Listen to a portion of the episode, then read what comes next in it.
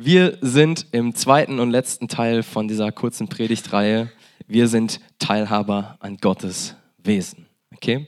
Letzte Woche haben wir schon einiges gehört. Wie gesagt, wir nehmen die Sachen auf. Wenn ihr nicht da wart, könnt ihr euch das gerne nochmal anhören bei Apple Podcasts, Spotify, auf der Homepage, eigentlich überall verfügbar. Und bei der Predigt heute, ich steige jetzt einfach mal straight ein, wenn wir Jesus schon so ein bisschen kennen, so sein Herz kennen, dann werden wir sehr wahrscheinlich aufmerksam zuhören und einfach schauen, okay, was hast du mir da zu sagen? Es wird uns wahrscheinlich herausfordern, aber wenn wir sein Herz ein Stück weit kennen, werden wir lernen wollen von dem, was er sagt. Wenn wir aber Jesus nicht kennen wollen, dann wird uns das nicht so passen, sag ich mal dann werden wir das nicht richtig einordnen und wir werden das wahrscheinlich als einen Angriff auf unsere Freiheit sehen. Und mir ist ganz wichtig, das mal voranzustellen, damit wir, wenn wir hier sitzen und Jesus kennenlernen wollen, nicht gleich zumachen, wenn uns das vielleicht erstmal herausfordert, sondern dass wir offen sind für das, was Gottes Wort hier zu uns sagt, weil wir sein Herz kennen, weil wir wissen, dass er uns liebt. Okay? Ich glaube, dass Gott hier ganz viel Großartiges drinstecken hat. Und wenn ihr eine Bibel dabei habt, dann kommt doch schon mal mit mir zu 2. Petrus 1. Wir haben letztes Mal schon angeknüpft bei Vers 3 und haben gelesen bis 4. Und heute machen wir weiter bis Vers 9, okay? Wir arbeiten uns da mal so richtig durch. Okay?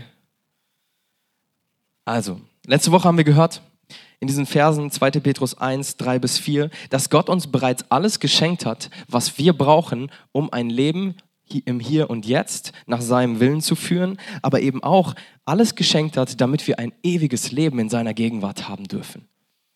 Und es ist so genial, was Gott uns da ermöglicht. Und ich will, als ich den Text untersucht habe, nochmal, ist mir nochmal eins aufgefallen, was ich letzte Woche nicht gemerkt habe. Und zwar, wenn wir uns mal die ersten Verse anschauen, da seine göttliche Kraft uns alles geschenkt hat, dann fällt eins auf, wenn ihr so ein bisschen, äh, hier Matze und Nadja, ihr werdet das wahrscheinlich kennenlernen, wenn ihr Griechisch ein bisschen lernen solltet. Ich weiß es gar nicht, wahrscheinlich schon. Und zwar, das griechische Wort hier steht mit einem sogenannten resultativen Aspekt. Komm, wir sagen das mal zusammen, okay? Hilft euch nicht weiter, aber ich glaube, dann sind wir aktiv, okay? Resultativer Aspekt. Eins, zwei, drei. Resultativer Aspekt. Amen dazu. Lauter Theologiestudenten. Sehr schön. Schön, dass ihr euch gerade damit auch am TSE eingeschrieben habt und nein, Spaß. Okay, und was das, was das ausdrückt, ist, dass Jesus in Vergangenheit etwas getan hat, was, wie, äh, was im Heute seine Auswirkung hat. Er hat etwas in Vergangenheit getan und das Resultat davon haben wir heute. Okay? Er hat uns in seiner göttlichen Kraft alles geschenkt, was zum Leben und zum Wandel in Gottes Furcht dient. Es ist vollbracht. Es ist so genial. Wir können dazu nichts mehr hinzutun. Es ist einfach schon passiert. Keiner von uns geht in die Vergangenheit und versucht da noch irgendwas zu optimieren. Das geht nicht. Es ist schon passiert. Er hat uns, er hat uns alles geschenkt. Was für ein Leben im Hier und Jetzt nach seinem Willen nötig ist. Und er hat schon alles geschenkt, damit wir ein Leben in Ewigkeit haben können. Mit Jesus. Das ist so genial. Und dann in Vers 4 durch welche er uns die überaus großen und kostbaren Verheißungen gegeben hat. Wieder resultativer Aspekt. Er hat uns diese ganzen Versprechungen schon gemacht. Es ist schon passiert. Da können wir nichts dran ändern. Wir sind gesegnet. Punkt. Wir sind beschenkt. Period. ich finde es so genial, was Gott hier für uns getan hat. Und jetzt kommen wir mal in den Teil für heute. Wir lesen ab Vers 5. 2. Petrus 1 ab Vers 5. Und das ist jetzt der herausfordernde Teil, okay? Seid ihr bereit dafür? Ja. Seid ihr wirklich bereit dafür?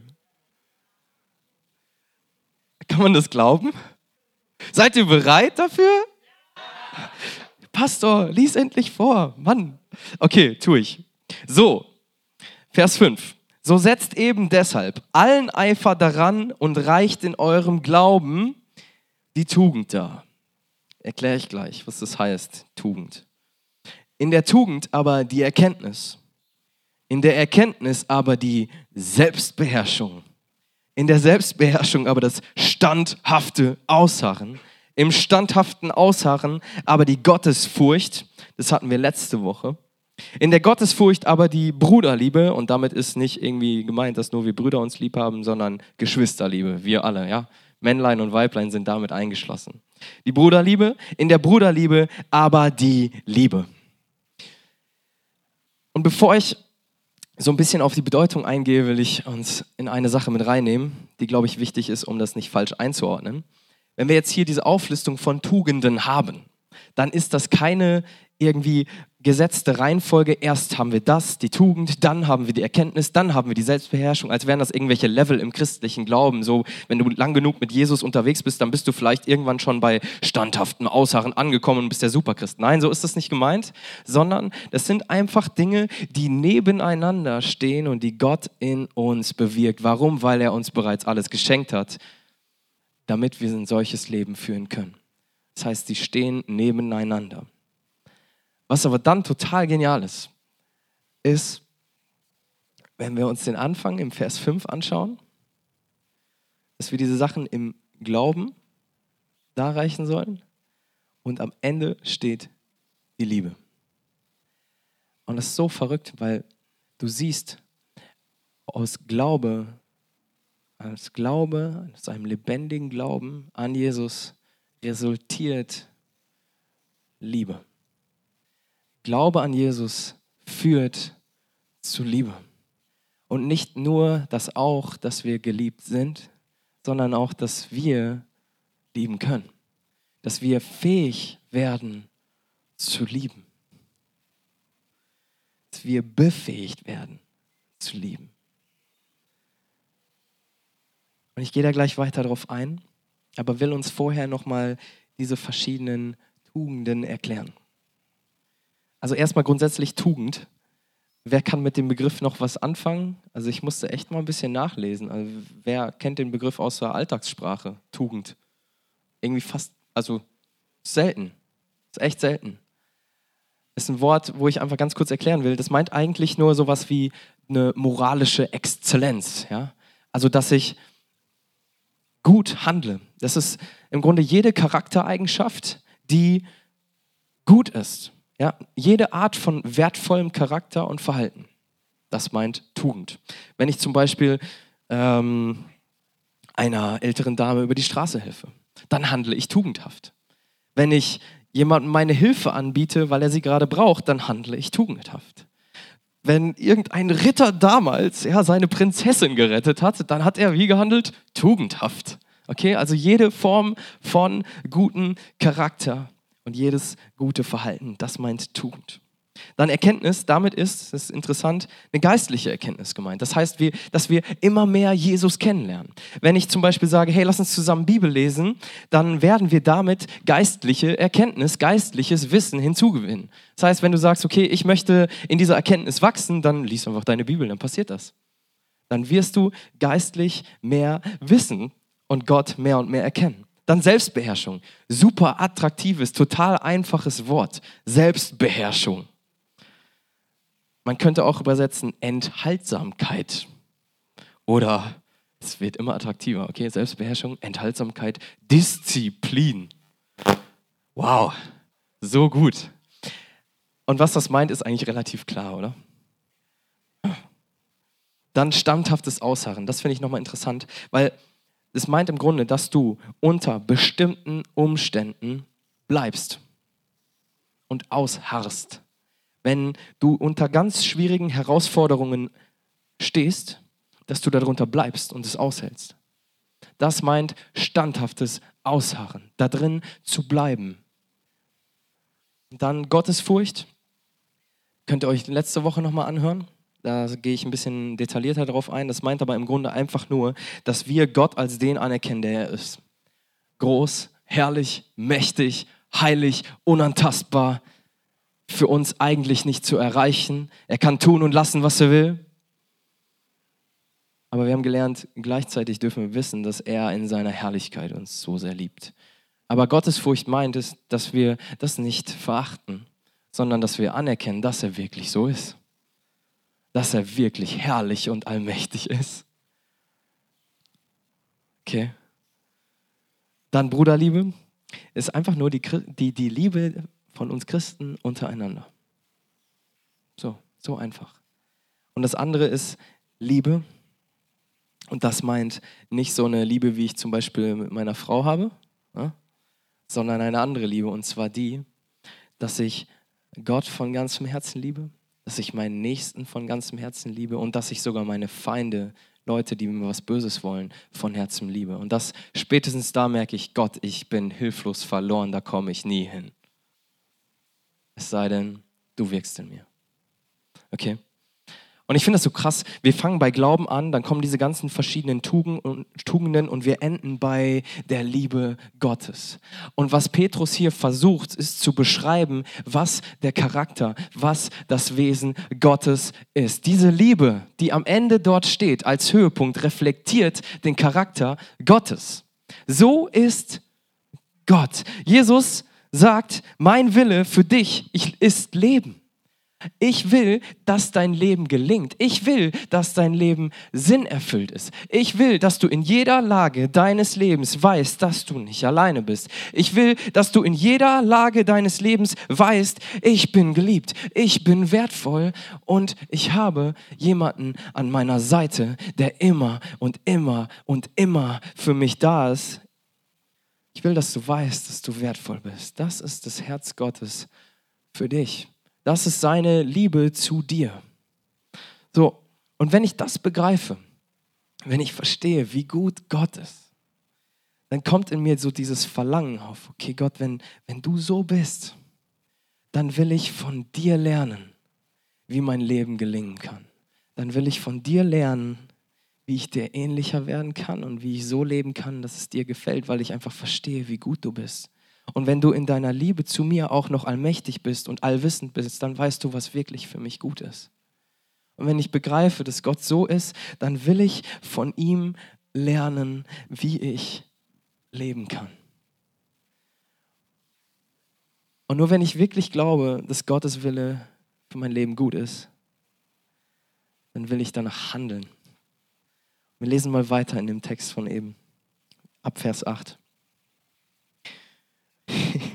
Das ist so wunderbar herausfordernd, ihr Lieben. Es steht, denn wenn diese Dinge bei euch vorhanden sind und zunehmen, so lassen sie euch nicht träge noch unfruchtbar sein für die Erkenntnis unseres Herrn Jesus Christus. Wem dagegen diese Dinge fehlen, der ist blind und kurzsichtig und hat die Reinigung von seinen früheren Sünden vergessen.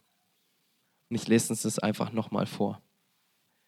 Denn wenn diese Dinge bei euch vorhanden sind und zunehmen, so lassen sie euch nicht träge noch unfruchtbar sein für die Erkenntnis unseres Herrn Jesus Christus. Wem dagegen diese Dinge fehlen, der ist blind und kurzsichtig und hat die Reinigung von seinen früheren Sünden vergessen. Ich glaube, wenn wir hören und verstehen, wie gut Gott ist, aber ziehen uns davor zurück und bleiben irgendwo egoistisch, denken an uns, dann sehen wir solche Stellen wirklich als Anfeindungen. Dann sehen wir die als Anfeindungen an unsere vermeintliche Freiheit. So, ein einfaches Beispiel. Du kannst sagen, ich fühle mich nur dann frei, wenn ich in jeder Lage das tun kann, was ich will. Ich fühle mich nur dann frei, wenn ich in jeder Lage genau das tun kann, was ich will. So verstehen wir häufig Freiheit. Und jetzt ein einfaches Beispiel. Wenn ich sage, ich habe Bock auf eine Tüte Chips und ich esse die Tüte Chips, weil ich in meiner Freiheit das eben tun will, dann kann ich das tun. Wenn ich dann denke, oh, noch eine Tüte wäre auch nicht schlecht, dann nehme ich mir die zweite Tüte Chips und esse diese Tüte Chips. Und dann denke ich, boah, nee, Chips reicht jetzt auch, aber jetzt ein Snickers. Und dann schnappe ich mir das Snickers und hau mir das rein. Und dann, Milky Way hatte ich auch schon lange nicht mehr. Dann ziehe ich mir ein Milky Way rein und futter das auch. Und dann, ah, jetzt noch ein Film. Dann lege ich die Füße hoch und bleib da so liegen und schaue mir was weiß ich, was für einen Film an, auf den ich gerade Bock habe.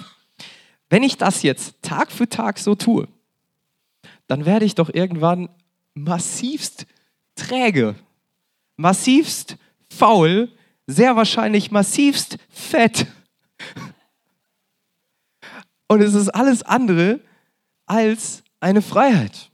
Verstehst du, wenn du in, für diesen einen Moment genau das tust, was du in dem Moment tun willst, dann kommst du ganz oft langfristig, wenn du deine kurzfristigen Bedürfnisse befriedigen willst, dahin, dass du irgendwann total unfrei und gefangen bist und zwar wo drin? In deiner kurzfristigen Luft, Lustbefriedigung. Und das ist so paradox.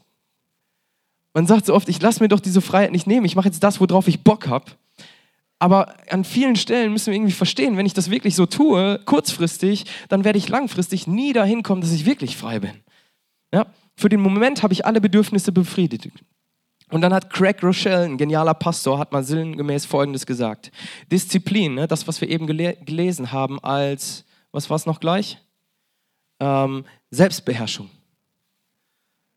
Disziplin ist, wenn du das, was du langfristig willst, mehr willst als das, was du jetzt willst. Disziplin ist, wenn du das, was du langfristig willst, mehr willst als das, was du jetzt willst. Und ich finde es so genial, weil ob ich wirklich frei bin, merke ich dann, wenn ich den, auf den langen Weg schaue, wenn ich langfristig denke. Bin ich frei, wenn ich durch die Kraft Gottes Herr über meine kurzfristigen Bedürfnisse werde, um langfristige Ziele zu verfolgen? Ich glaube, das ist eine Freiheit, in die Gott uns führen will. Und wenn wir dann so einen Katalog an Tugenden lesen, dann ist die Perspektive Gottes eine langfristige dahinter. Eine langfristige Perspektive Gottes für dein und mein Leben. Wenn du merkst, so, dass diese ganze Sache mit Selbstbeherrschung, das passt mir nicht, das finde ich so herausfordernd, danach will ich nicht leben, aber du siehst, dass Gott für dich eine Perspektive hat, die langfristig ist und du denkst, okay, das ist dein Herz für mich, dann will ich dir vertrauen, dass wenn ich versuche, mehr selbstbeherrscht zu werden, dass das zu wahrem Leben führt. Ich finde es so genial. Ich habe ein paar Beispiele mitgebracht. Ich will mir gerade noch mal einen Porno reinziehen. Weil ich gerade Bock darauf habe. Weil ich das gerade will. Weil ich meine kurzfristige Lust gerade befriedigen will. Und Petrus beschreibt das mit, jemand, der so handelt, handelt kurzsichtig. Dem gegenüber steht etwas Langfristiges. Ich will jetzt oder in Zukunft eine gesunde, verbindliche Beziehung in einer gesunden, verbindlichen Ehe, wo wir einander vertrauen und zutiefst lieben. Petrus nennt es fruchtbar. Was ist die Folge davon, wenn wir unsere kurzfristigen Lüste befriedigen wollen? Zerstörung. Anderes Beispiel. Ich bin sauer und will jetzt Dampf ablassen. Folge zerstörte Beziehungen durch Worte und Taten, die wir nicht mehr rückgängig machen können. Petrus sagt, das ist ganz schön kurzsichtig. Dem gegenüber steht Selbstbeherrschung. Ich komme zur Ruhe. Ich gehe zu Gott. Ich lasse nicht gleich Dampf ab. Wenn, dann lasse ich ihn bei Gott ab. Mann, der hat mich schon wieder hier, der hat seine Socken schon wieder vor den Wäschekorb geworfen und nicht da rein. Was soll das denn? Ich gehe zu Gott und ich erinnere mich an die tiefe Vergebung, die ich bei ihm erfahren habe. Wie viel Grund hat Gott bei mir Dampf abzulassen? Habt ihr noch drei Stunden Zeit? Ich fange dann mal an. Und ich begebe mich in seine Gegenwart, spüre seinen Frieden und was kann ich dann tun? Wenn ich mich für den Moment selbst beherrsche, zurück zu Gott gehe, dann kann ich aus dieser Liebe und Annahme, die ich bei Jesus erlebt habe, vielleicht mit einer neuen Perspektive diesen Konflikt klären. Und Petrus nennt es fruchtbar. Ein letztes Beispiel. Ich fühle mich gerade schlecht, also rede ich schlecht über andere. Und das ist da sagt Petrus, das ist nicht nur kurzsichtig, das ist blind. Blind für meinen Selbstwert, blind für den Selbstwert des anderen und blind für die Liebe Jesu, der diese Person geschaffen hat. Und dem gegenüber steht, ich gehe mit diesem Mangel in Freiheit zu Jesus. Mit diesem Mangel, den ich habe, gehe ich in Freiheit zu Jesus und lass mich in seiner Gegenwart ermutigen. Was entsteht? Frucht. Weil ich dann nicht mehr, wenn ich mich schlecht fühle, andere schlecht über andere rede, sondern weil ich beginne, mich von Jesu Liebe füllen zu lassen und den anderen, den ich vielleicht wirklich doof finde, zu lieben. Warum? Weil Gottes Kraft das in mir ermöglicht. Was für eine Freiheit ist es, wenn wir aus der Kraft Gottes heraus plötzlich nicht nur die lieben können, die uns was Gutes tun, sondern auch die, die uns was Schlechtes tun. Ich glaube, das ist eine wahre Freiheit, wenn du das nicht mehr aus einem angestrengten religiösen Willen heraus tun musst, ich muss den lieben, sondern weil die, die Kraft Gottes, der uns bereits in Vergangenheit alles geschenkt hat, damit das möglich ist, durch dich wirkt. Ich finde es so genial, was hier für eine Perspektive drin steckt. Und ich glaube, das trifft fast jeden von uns irgendwo, weil wir da immer wieder auch dran scheitern. Wenn wir Gottes Willen tun, ihm immer ähnlicher werden, dann wird uns das in eine nachhaltige, anhaltende, zunehmende Freiheit führen. Eine Freiheit, die bei uns nicht Halt macht, sondern auch den anderen erreicht. So schön. Und Petrus schreibt einen Satz ganz am Anfang in Vers 5, wo wir merken, okay, das ist nichts Passives. Ein Leben nach Gottes Willen zu tun, ist nichts Passives, es ist etwas Aktives. Und zwar sagt er, auf, so setzt eben deshalb allen Eifer daran und reicht in eurem Glauben die Tugend da und so weiter. Das ist etwas, wo wir selbst aktiv werden müssen. Und das alles mit dieser Brille, dass Jesus möchte, dass unser Leben gewinnt. Ich kann euch sagen, dieser Fleiß und dieser Eifer lohnen sich. Denn unser Lohn ist nicht kurzfristige Lustbefriedigung. Unser Lohn ist Leben, Friede, Freude, Freiheit im Hier und Jetzt und Perfektion. Kein Leid, keine Tränen, kein Schmerz, in Ewigkeit. Unser Lohn ist nicht kurzfristige Lustbefriedigung, unser Lohn ist im Himmel. Unser Lohn ist, beginnt schon im Hier und Jetzt. Wenn ich mir vorstelle, wie wir gemeinsam uns von der Liebe Gottes prägen lassen und so ein Leben führen, voll von Tugend, voll von Selbstbeherrschung, voll von Vergebung, voll von Liebe, voll von Miteinander, voll von der Liebe Gottes, durchtränkt damit, wenn ich mir das vorstelle, wie schön ist es dann schon im Hier und Jetzt. Und ein Stück davon erlebe ich immer wieder. So in unserem Miteinander. Und das sind die Momente, wo ich denke, ich habe den besten Job der Welt. Das ist so schön. Und wer gibt uns Orientierung, ein solches Leben zu führen? Ich schaue noch mal, ich, ich lese noch mal die Sachen vor. Mit der Frage, wer gibt uns Orientierung, ein solches Leben zu führen? Glauben, Tugend, Erkenntnis, Selbstbeherrschung, standhaftes Ausharren, Gottesfurcht, Bruderliebe und Liebe. Jesus selbst hat uns das so perfekt vorgelebt. Ich finde es so genial. Wenn ich mir das anschaue, Tugend, ja, gutes Verhalten in jeder Lage, Charaktereigenschaften, die positiv sind. Jesus hat das so genial vorgelebt. Er hat Menschen so bedingungslos geliebt. Er hat Menschen gedient. Er hat Menschen geheilt. Menschen, die von der Gesellschaft komplett verachtet waren, hat er berührt, zu sich gezogen und ihnen Vergebung und Liebe und Identität und Gottes Sohnschaft und Kindschaft zugesprochen. Was für ein tugendhafter Mann. Er hat gelebt in Erkenntnis, in geistlicher Erkenntnis. Er kannte seinen Vater, weil er selber im Grunde Gott war. Selbstbeherrschung er hatte so viel Grund, den Leuten mit seiner Allmacht einfach so richtig einen vor den Latz zu knallen und sie zu vernichten. Als sie ihn gekreuzigt und gefoltert und bespuckt und geschlagen haben. Selbstbeherrschung on top of everything. Standhaftes Ausharren in jeder Lage, in diesen ganzen Umständen, die auf ihn eingeschlagen sind, hat er sich da drunter gestellt. Gott stellt sich unter Anfechtung, unter Anklage, unter Zerstörung, Vernichtung, Lästerei. Ich meine, er war Gott und sie haben ihn verachtet. Und er hat das ausgehalten. Gottesfurcht. Ja, definitiv. Er hat nach Gottes Willen gelebt. Bruderliebe, wahnsinnig schön vorgelebt. Und dann nicht zuletzt die Liebe, die sogar so weit geht, dass sie die Feinde liebt.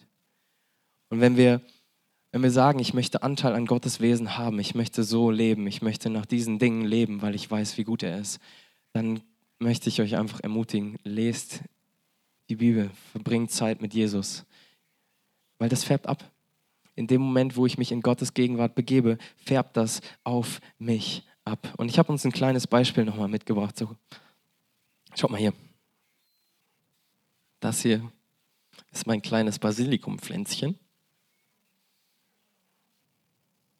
Wie sollen wir es nennen? Werner? Das ist Werner. Okay. Nein, Spaß. Okay, das ist mein kleines Basilikumpflänzchen. Und ich habe das vor kurzem gepflanzt. Und was passiert, wenn ich dieses Pflänzchen jetzt auf die Fensterbank stelle, in schönes Licht und begieße? Es wird wachsen. Es wird wachsen. Weil dann einfach alles, was in seiner Natur liegt, zusammenkommt. Es wird wachsen. Und ich glaube, so ist es auch, wenn wir Jesus besser kennenlernen, uns in seine Gegenwart begeben, sozusagen in die Sonne stellen und uns von, von ihm begießen lassen, ja, so den Heiligen Geist in uns wirken lassen, dann werden diese Dinge zunehmen. Es wird wachsen. Und ich freue mich auf den Tag, wo das Ding nicht mehr so klein ist, schon ein bisschen mehr gewachsen ist und ich dann die Blätter ernten kann, ja. Die, die bringen sozusagen Frucht. Ich kann die ernten und in meine Tomatensauce streuen und dann schmeckt es gleich viel besser. Und wenn es dann richtig schön gewürzt ist und ich das serviert habe, dann schnibbel ich hier noch ein kleines Blättchen ab und lege das oben drauf und es ist alles muah, perfekt, wunderbar. Und ich ernte die Frucht, die daraus hervorgegangen ist, dass das Ding einfach begossen wurde. Und es ist gewachsen. Und ich will uns wirklich ermutigen, lass uns uns mal auf die Fensterbank stellen lassen. Das heißt, in die Gegenwart Gottes uns positionieren und uns begießen lassen, ja, uns öffnen für das Wirken des Heiligen Geistes. Und ich kann euch sagen, wenn wir das, und das ist unser aktiver Schritt, wenn wir das tun, werden diese Dinge in uns wachsen. Warum? Weil Jesus uns in seiner Liebe anspricht. Und weil Jesus will, dass unser Leben gelingt, spricht er auch manchmal Dinge an, die uns gar nicht so sehr passen. Zum Beispiel sagt der Matze, das Snickers wäre jetzt zu viel. So. Und dann esse ich das nicht und habe ein langfristiges Ziel erreicht, nämlich, dass ich ein wenig abnehme und gesünder und fitter bin. Ich finde es so schön, was Gott für eine Perspektive für uns hat. Und es passiert. Es passiert. Und wir werden langfristig sehen, dass Gott diese Dinge in uns entwickelt. Und es ist nicht so, und das will ich so als letzten Punkt nochmal mitgeben, es ist nicht so, dass das Eigenschaften sind, die dem Glauben erst hinzugefügt werden müssen, damit wir irgendwie eine Rechtfertigung vor Gott haben. Nein, das ist nicht der Fall. Dass wir vor Gott gerecht sind, haben wir, wenn wir an ihn glauben. Also es ist keine Voraussetzung, aber es ist eine Frucht, die entsteht, wenn wir uns Gott aussetzen. Und da sagt dann Petrus, wenn ihr das gar nicht habt, dann habt ihr vergessen, was Jesus für euch getan hat. Das ist so ungefähr, als wären wir so ein Basilikumpflänzchen und wir würden uns bewusst von der Fensterbank wegnehmen, irgendwo in die Ecke stellen und was passiert? Das Pflänzchen wird irgendwann sterben. Aber zurück zu der Sache mit der Rechtfertigung. Das haben wir durch Glauben. Römer 3, 23 bis 24. Damit will ich das festmachen, untermauern und euch zusprechen, dass es durch Glauben allein passiert. Römer 3, 23 bis 24. Denn alle haben gesündigt. Jeder, der hier sitzt. Ich auch. Haben gesündigt. Und in ihrem Leben kommt Gottes Herrlichkeit nicht mehr zum Ausdruck. Autsch. Das tut weh, das zu hören. Aber es ist wahr. In keinem, der hier sitzt, kommt Gottes Herrlichkeit noch zum Ausdruck. Und dann lesen wir weiter. Und wenn diese Verse nicht da wären, wären wir restlos verloren. Das steht und dass sie für gerecht erklärt werden, beruht auf seiner Gnade. Nicht, dass wir diese Dinge aus eigener Kraft heraus produzieren, sondern dass wir gerecht vor Gott sind, dass wir Frucht hervorbringen, dass wir Leben hervorbringen, beruht auf seiner Gnade. Er ist es, der das bewirkt. Es ist sein freies Geschenk aufgrund der Erlösung durch Jesus Christus. Es ist ein freies Geschenk. aufgrund der Erlösung durch Jesus Christus. Und damit will ich nochmal unterstreichen, dass diese Dinge, ja, Tugend, Ausharren, Selbstbeherrschung, Dinge sind, wo wir natürlich einen Teil dazu beitragen, weil wir verstehen, wie gut Jesus ist. Und wir sagen, okay, ich möchte darin wachsen. Aber es ist keine Voraussetzung dafür, dass wir gerecht vor Gott sind.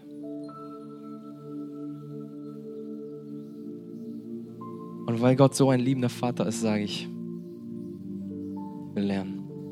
Ich will wachsen. Ich will dir ähnlicher werden. Und ich will nicht kurzfristige Lustbefriedigung. Ich will daran nicht scheitern. Ich will daran nicht zugrunde gehen, sondern ich will langfristige Ziele erreichen, die in deinem Sinne sind. Und will erleben, was es bedeutet, dass, wenn ich nach deinem Willen lebe, dass es zu echten, tiefen, befreiten Leben im Hier und Jetzt führt und nicht zuletzt zu ewigem Leben.